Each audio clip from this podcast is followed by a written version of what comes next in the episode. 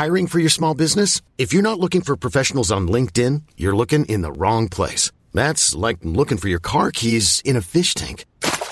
LinkedIn helps you hire professionals you can't find anywhere else, even those who aren't actively searching for a new job but might be open to the perfect role. In a given month, over 70% of LinkedIn users don't even visit other leading job sites. So start looking in the right place. With LinkedIn, you can hire professionals like a professional. Post your free job on linkedin.com slash achieve today. Em que você baseia sua fé? Comentário do Evangelho de Mateus com Mari Persona. Onde você está construindo sua casa, sua vida? Na rocha ou na areia? Jesus compara aquele que lhe dá ouvidos a alguém que coloca, que coloca em prática o que ele diz, a um homem prudente que constrói sua casa sobre a rocha. E a rocha é ele próprio, é Jesus. Muita gente acha as palavras de Jesus bonitas, motivadoras, mas quantos realmente o levam a sério? Não basta você escutar as palavras de Jesus, é preciso crer nele como Salvador e aplicar essas palavras à sua própria vida. É comum você encontrar empresas e pessoas por aí, e casas, né, uh, com uma Bíblia aberta em algum trecho bonito. Uh, será que aquilo é o alicerce de quem vive ou trabalha naquele local? Ou é apenas um objeto de decoração? Ou, pior, talvez seja apenas um tipo de amuleto para espantar a má, sorte, trazer prosperidade. Será que é isso? Quem realmente crê em Jesus irá fundamentar toda a sua vida nele e em Sua palavra. Ele é a rocha eterna, o único terreno seguro quando chega o temporal. Construir sua vida sobre qualquer outro alicerce é ser insensato, como quem constrói sobre a areia. Quando vem o tsunami, não sobra nada. Uma construção sólida exige sondagem do terreno, ensaios de resistência do solo, perfurações em busca da rocha, para poder apoiar ali o, o alicerce da, daquela construção. Você já fez esse tipo de pesquisa em sua própria vida? Você já se questionou para saber se está construindo sua vida sobre uma base que vai permanecer no final? Outro dia eu viajei ao lado de um homem muito rico e durante o voo ele falava de negócios de milhões e contou que tinha terminado de construir uma mansão e já tinha comprado um terreno para construir outra maior no ponto mais alto do bairro. Segundo ele, o jeito era gastar enquanto estava vivo, porque depois da morte ele não fazia nem ideia de onde iria parar. Eu procurei dizer, procurei dizer a ele que Deus queria que ele soubesse a respeito do seu destino eterno, mas ele imediatamente mudou de assunto. Deu a entender que não estava nem um pouco interessado no assunto. O importante para ele era viver o aqui e o agora. Eu não perguntei, mas eu tenho certeza de que antes de embarcar naquele voo, ele conferiu a passagem, verificou o número do portão de embarque, ficou atento aos avisos e chamadas para o voo, tudo isso para não perder um voo de pouco mais de uma hora. Mas quando o assunto era a sua vida eterna, quanta imprudência. Você já verificou se está no voo certo? Você está atento aos avisos da palavra de Deus? Você tem sua vida firmada na rocha, que é Jesus? Eu e você precisamos dar atenção ao que Jesus diz. Afinal, nós somos leprosos por natureza. É, mas esse é o assunto dos próximos três minutos. Jesus dá início ao seu ministério de curas e milagres para provar suas credenciais. Israel esperava pelo Messias e Deus queria mostrar que ele tinha poder sobre as enfermidades, a morte e os elementos da natureza. A primeira cura é a do leproso, o que tem grande significado para nós, porque a lepra na Bíblia é uma figura do pecado. Nós nascemos pecadores e se você quiser receber qualquer coisa de Deus, deve começar pela cura de seu pecado, por sua salvação. Isso só é possível porque Jesus morreu em seu lugar para sofrer a pena que você deveria sofrer no lago de fogo por toda a eternidade. Ele substituiu você no juízo, ele morreu ali, ele ressuscitou e agora todo aquele que crê nele como Salvador recebe a vida eterna, de graça. A lepra, ela deixa a pessoa insensível à dor. Por isso, o leproso acaba se ferindo o tempo todo sem perceber. Uma, um simples sapato apertado pode causar uma ferida grave uh, e sem que o, o leproso perceba isso, e a infecção pode levar à amputação ou até à morte por gangrena. Exatamente como o pecado, que nos torna insensíveis e indiferentes as suas graves consequências. A Bíblia diz que com o pecado a morte entrou na criação de Deus e, e, todos pecaram. Eu, você, todas as pessoas. A primeira coisa que o leproso desta passagem do Evangelho de Mateus faz é se ajoelhar e adorar a Jesus. Ora, isso era algo inconcebível para um judeu que desde criança aprendia que homem algum devia ser adorado, só Deus. Mas aquele homem, Jesus, era Deus ali na frente dele. Se você quer ser perdoado, quer ser purificado de seus pecados, comece reconhecendo quem Jesus realmente é: Deus manifestado em carne. Depois faça como o leproso fez. Peça para ele purificar você de seus pecados. Quando o leproso pede por purificação, Jesus faz algo inconcebível também na religião judaica. Ele toca o leproso, ele põe a mão no leproso. No judaísmo, quem tocasse um leproso era contaminado, recebia no seu corpo a lepra do, do, do enfermo. Jesus fez isso por mim e por você na cruz. Ele não apenas nos tocou, mas ele recebeu sobre o seu corpo todos os nossos pecados e morreu e ressuscitou para nos purificar. Se você espera de Deus algum milagre, comece por este Reconheça-se impuro, enfermo, pecador e peça por purificação. Reconheça que Jesus é Deus. Prostre-se diante dele. Confesse seus pecados a ele. Peça perdão, peça salvação. Ele quer salvar. E ele vai tratar de você como tratou com o leproso. Mesmo que você não o veja e nem sinta qualquer coisa, ele irá tocar você mesmo assim. Como aconteceu com o servo do, do centurião romano. Ele não viu Jesus, não sentiu seu toque e mesmo assim foi curado à distância. Mas esse é o assunto dos próximos três minutos. Ao entrar na cidade de Cafarnaum, um centurião romano vem ao encontro de Jesus para pedir-lhe um favor. Um centurião era um comandante das tropas romanas que tinham invadido a Judéia. Isso equivalia a um comandante nazista pedir um favor a um francês na França ocupada pela Alemanha na Segunda Guerra. A prontidão de Jesus em acatar o pedido mostra o quanto ele estava acima de qualquer ideologia política. Muito sangue foi derramado em dois mil anos de história da cristandade por, por cristãos que quiseram conquistar o poder político nesse mundo. Tudo errado. Jesus não se opunha a César, o invasor romano. Ele não tinha vindo conquistar um território, mas salvar pessoas. O inimigo não era o imperador romano, o inimigo era o príncipe das trevas, Satanás. O favor que o romano pede é que Jesus cure seu servo. Eu irei, diz Jesus. A resposta do centurião surpreende. Primeiro, ele diz que sua casa não é digna de que Jesus entre nela. Se você se acha digno de receber a visita de Jesus, ainda não entendeu quem ele é. As religiões costumam ensinar que Deus só pode fazer alguma coisa por você se você fizer alguma coisa por ele.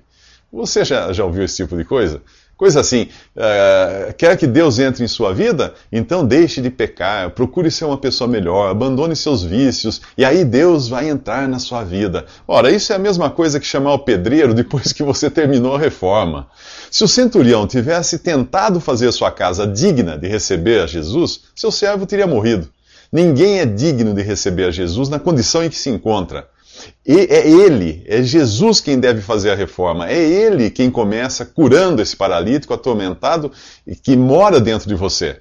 Todos nós somos pecadores, paralíticos, incapazes, atormentados, uh, somos incapazes de mover uma palha por nossa salvação, exatamente como o centurião e o servo dele. O comandante romano reconhece o poder e a autoridade da palavra de Jesus, o Verbo de Deus. Bastaria ele dizer uma palavra e o seu servo seria curado.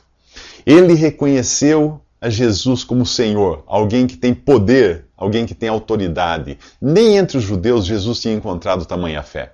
Depois de séculos de privilégio por conhecerem a Deus, o Deus único e verdadeiro, muitos judeus estavam condenados às trevas por sua incredulidade.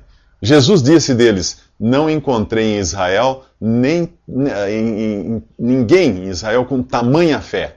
Será que hoje ele diria: Não encontrei ninguém na cristandade com tamanha fé? Naquela hora, o servo do centurião foi curado. Curado, curado completamente. No exato momento em que você crê em Jesus como seu Salvador, seu Senhor, você é salvo. Imediatamente. Não é um processo, não é uma evolução, é um milagre perdoado, você é perdoado de todos os seus pecados, fica livre da condenação, está pronto para entrar no céu. Mas se alguém crê, alguém que crê, está pronto para entrar no céu, por que não é levado imediatamente para lá? Por que ficar nesse mundo de sofrimento e dor? Ora, porque. Bem, este é o assunto dos próximos três minutos. Você não obtém a salvação por alguma espécie de evolução espiritual, como alguns querem acreditar. Lembre-se de que a ideia básica por trás da teoria da evolução é a sobrevivência do mais apto, do mais forte. Em outras palavras, segundo os evolucionistas, nós só teríamos chegado até aqui porque o mais forte comeu o mais fraco e prevaleceu. Não existe nada mais contrário à essência do Evangelho.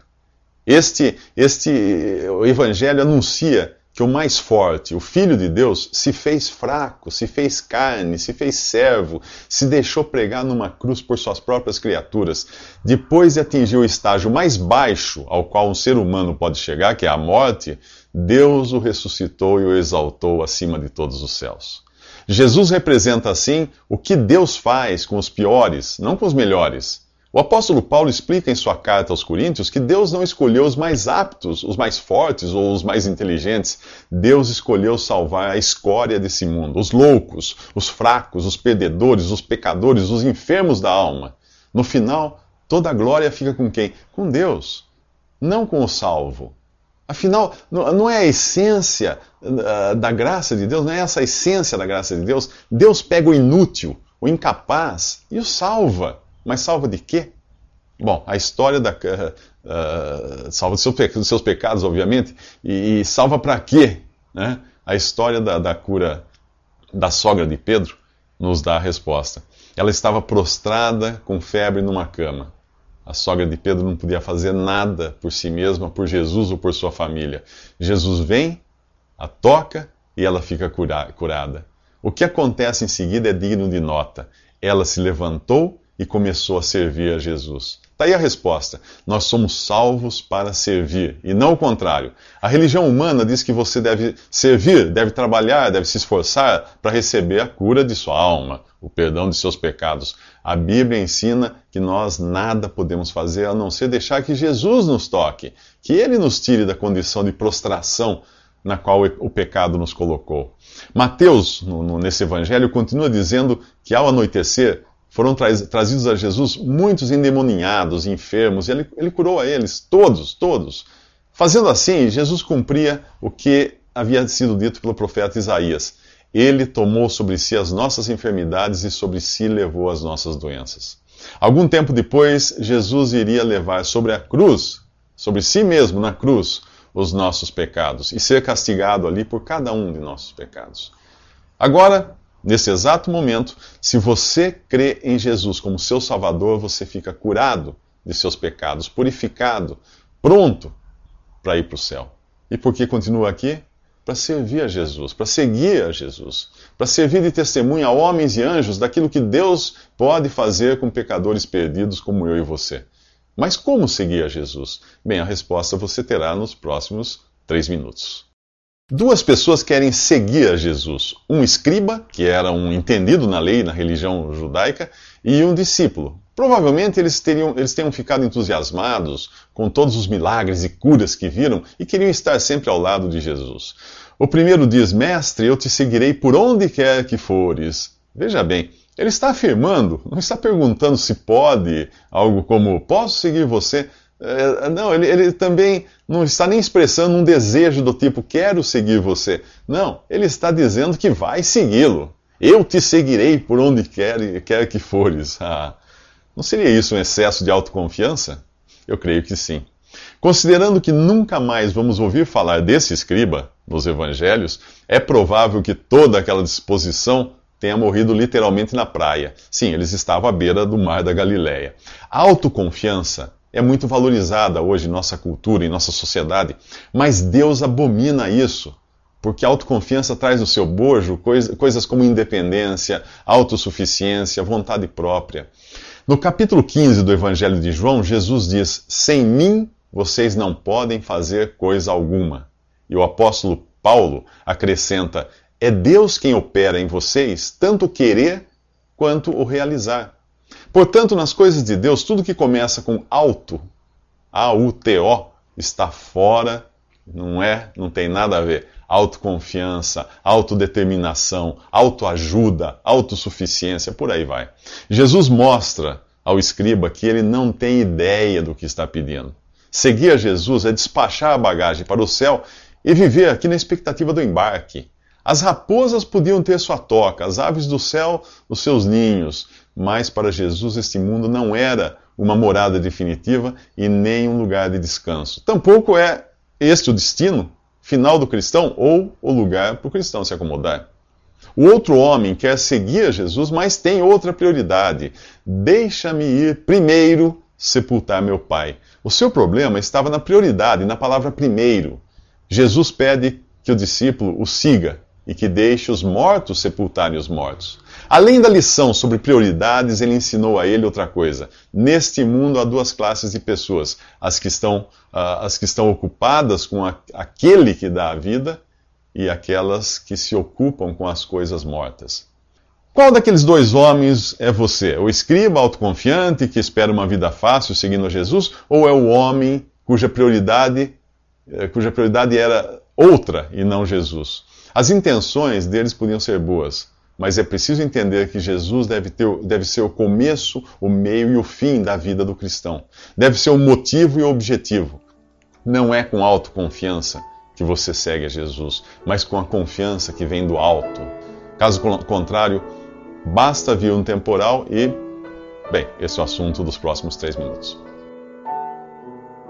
Visite respondi.com.br. Visite também 3minutos.net.